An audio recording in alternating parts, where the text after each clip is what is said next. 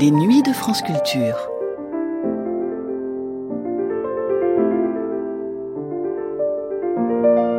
Les nuits de France Culture, une mémoire radiophonique. On le sait, le Palais Royal est un beau quartier. Et du côté de la rue de Beaujolais, les fenêtres de chez Madame Colette s'ouvraient sur ses jardins. En 1948, Colette, ainsi que Jean Cocteau et Mireille, qui habitaient eux aussi le quartier, le faisaient découvrir aux auditeurs de la chaîne nationale. C'était au cours d'une émission à laquelle participait également André Ventre, qui avait été architecte en chef du Palais Royal. Rive droite, rive gauche, le quartier du Palais Royal à Paris, une émission diffusée la première fois le 22 décembre 1948 sur la chaîne nationale. Vous voyez, ou plutôt vous entendez, ce sont les cris des enfants qui jouent avec le soleil dans les jardins qui vous accueillent. Ils ont remplacé, ah oui, mais cela c'est déjà du domaine du rêve, et au Palais Royal le rêve prend très vite le pas sur la réalité. En fermant les yeux et avec un peu d'imagination, on y verrait encore évoluer, musarder, papoter, les merveilleuses et les incroyables du directoire, la grande époque brillante du Palais Royal.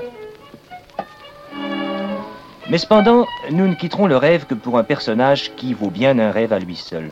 Nous sommes en effet montés rue de Beaujolais chez Madame Colette. Nous voilà chez elle, Madame Colette est là, assise près d'une fenêtre qui, exposée en plein midi, prend en enfilade tout le jardin qui ruisselle de soleil. Madame Colette, je voudrais vous poser une question. Pourquoi aimez-vous et pourquoi habitez-vous le Palais Royal? Mais quand je suis venue au Palais Royal, je ne savais pas que je l'aimerais si fort.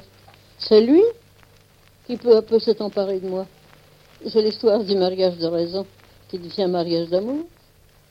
Ne trouvant pas mieux pour commencer, j'ai habité quatre ans un petit entresol complètement obscur et puis, et puis j'ai gagné un étage. J'ai pris possession du plus beau paysage parisien qu'on puisse rêver, du grand morceau d'air libre, par où me viennent les orages et le beau temps, les hirondelles et les passereaux, les recoulements des pigeons et les cris des enfants. J'ai j'ai la vue et le murmure du grand jet d'eau dans sa vasque. J'ai le voisinage affectueux de Jean Cocteau, de Jean Marais, et d'ailleurs, presque tous les paisibles commerçants sous les arcades sont un peu mes amis. J'ai, le silence des nuits. Enfin, quand je compte tout ce que me donne le Palais Royal, je me trouve tellement riche que je, que je n'en dirai pas davantage pour ne pas rendre mes auditeurs jaloux. Et nous avons remercié Madame Colette, nous l'avons quittée, nous avons tourné le coin de la rue de Beaujolais, nous nous sommes trouvés rue de Montpensier, la vieille rue de Montpensier avec ses échoppes en contrebas de la chaussée, auxquelles on accède par trois ou quatre marches rabotées. Nous sommes montés au quatrième étage d'une maison, nous sommes entrés dans une grande pièce claire dominant les jardins du Palais Royal. Au milieu de la pièce, il y avait un petit piano de laqué crème, et à ce piano, eh bien, il y avait Mireille. Mireille, à qui nous allons poser à peu près la même question qu'à Madame Colette. Pourquoi, Mireille, aimez-vous le Palais Royal? Pourquoi? Oh, Je ne sais pas, moi. C'est comme si vous me demandiez pourquoi j'aime une rose? Ou, ou, pourquoi on aime son fiancé? Vous avez une vue merveilleuse de là. C'est joli, n'est-ce pas? Puis je suis très fière parce que euh, Colette n'a pas le balcon. Mm -hmm. Cocteau n'a pas le balcon. À Cocteau, nous allons aller chez lui tout à l'heure, laissez-nous notre mystère. Ah Enfin, moi, je suis contente parce que vous avez... Promenez-vous un peu sur le balcon, vous mm -hmm. allez voir comme c'est joli. Vous voyez, je vois jusqu'au Louvre là-bas. Ah oui, c'est exceptionnel comme vue. C'est joli, hein Vous voyez ces, ces deux marronniers roses Roses ah oui, c'est vrai, vous pouvez pas voir qu'ils sont roses parce qu'évidemment, il n'y a pas de feuilles en ce moment. Y a, Ni de fleurs. Il n'y a, a, plus rien. Mais ils sont tout roses. C'est admirable. Puis c'est joli à toutes les saisons. Et vous composez, là? Oui, je, je, regarde, je regarde le jardin. Vous voyez vous avez... comment est placé mon piano Ah oui, c'est merveilleux. Vous pouvez composer en regardant, en regardant la vue. Mais vous n'avez pas une chanson de l'époque Palais Royal un peu à nous chanter? Une chanson époque Palais mmh. Royal ben, Je sais pas, je vais, je vais vous montrer si vous voulez bien une chanson qui s'appelle Dine et Dain. Vous, vous, me direz si vous oui, croyez que c'est Palais Royal. Regardez les, les, nuages en ce moment comme c'est beau d'ici. Si vous voulez, je peux vous, je peux vous lire votre avenir. Je ah oui, mais lire tout à l'heure, parce que je veux pas que les auditeurs entendent mon avenir. oh, ben, si vous voulez.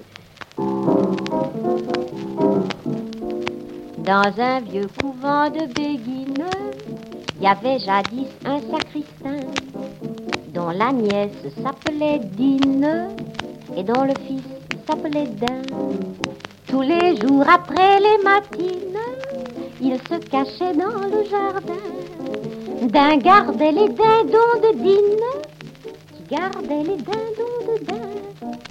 Mais aux promenades câlines succédèrent des jeux malins. D'un des baisers à dîner qui rendaient ces baisers à Tant et si bien que l'on devine, on devine ce qu'il a fait à force de câliner dîne. Un jour naquit un petit daim. Dans tout le couvent de Béguine, cette histoire fit du vilain. Quand on sut que le citadine était aussi le citadin, on la traita de gourgandine, on le traita de gourgandin. Le vieux sacristain chassa Dine pour séparer Dine de Dain. Hélas, dans la nuit d'Argentine, au même arbre dans le jardin, un soir on trouva Dine, près d'elle on trouva pendu Dain. Et ce conte me turlupine, il est profondément humain. Vous connaissez plus d'une Dine, et moi je connais plus d'un Dain. Merci Mireille. Et nous descendons trois étages. Maintenant, vous voyez, nous n'avons même pas besoin de sortir. Et nous arrivons chez un autre des hôtes du Palais Royal, également un personnage de rêve et de funambule un peu, Jean Cocteau. Nous voilà, excusez-nous Jean Cocteau, nous voilà un peu dans la roulotte des parents terribles. Deux petites pièces basses dans lesquelles des fenêtres en demi-lune directoire s'ouvrent sur les jardins. Un détail important, toutes les portes sont munies recto verso de tableaux noirs où l'on marque tout. Les idées, les dessins, les numéros de téléphone, les rendez-vous. Mais je laisse la parole à Jean Cocteau. Euh, on se demande souvent pourquoi je vis sans lire les journaux et sans savoir ce que les autres savent. C'est mal connaître le palais royal où j'habite. Interrogez donc ma voisine Colette. Oui, d'ailleurs, nous sortons de chez elle. Bien, bah, elle a dû vous répondre les mêmes choses. Nous habitons un autre, une autre époque. Une époque dans l'époque, une petite ville de province dans la grande ville. Nous connaissons à fond ceux qui s'y complotent, la naissance des chiens et des chats, les disputes de joueurs de boules. Tout ça se passe dans une Toulon, dans une Venise, dans un quartier presque chinois à force de, ruelles, de voûtes, de grilles, d'escaliers à pic, de lanternes, de façades qui penchent, d'odeurs de cuisine et de conciliabules dans la rue. Car la clientèle des petits restaurants et des petites boutiques déborde sur le trottoir comme les tziganes qui se détachent de leur orchestre et qui jouent entre les tables. Vous savez que les sont révolutionnaires et, et que ces cortèges ont déserté le palais royal et les élégances de Balzac et les salles de jeu clandestines. Il n'en reste que des fantômes qu'on enferme la nuit derrière nos grilles à pointe d'or que vous pouvez voir par la fenêtre et des fantômes qui doivent brandir des fantômes de tête coupée au bout de fantômes de pique. Nous avons remercié Jean Cocteau et en redescendant dans les jardins, nous avons eu la chance de rencontrer un grand amoureux du palais royal, Monsieur Ventre, qui fut ici architecte en chef. Monsieur Ventre, je suis sûr que vous avez sur les commerçants qui tiennent boutique ici sous les arcades des tas d'anecdotes. Bah, J'en ai qu'une que j'ai vue. Si, j'ai deux, anecdotes. Il y avait une grande boutique, quelques pas plus avant du 35 de la rue de Valois. Il y avait une magnifique marche en marbre blanc, dans laquelle il y avait deux rasoirs entrecoupés. Alors je demandais à quelqu'un qui connaissait bien le Palais Royal, mais qu'est-ce que c'est que cette boutique? Vous la connaissez pas?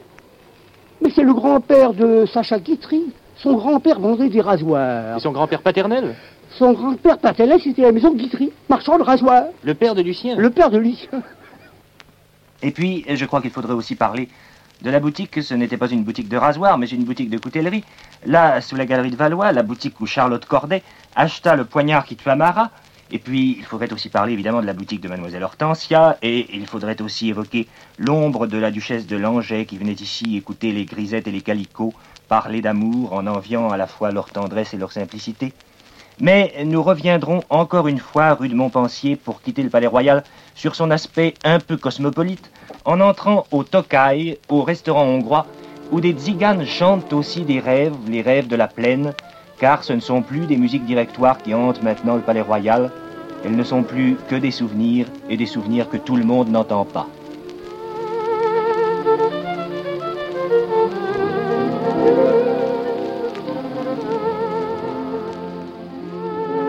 C'était rive droite, rive gauche, le quartier du Palais Royal à Paris. Une émission qui réunissait Colette, Mireille, Jean Cocteau et Monsieur Ventre, architecte en chef du Palais Royal. Première diffusion le 22 décembre 1948 sur la chaîne nationale.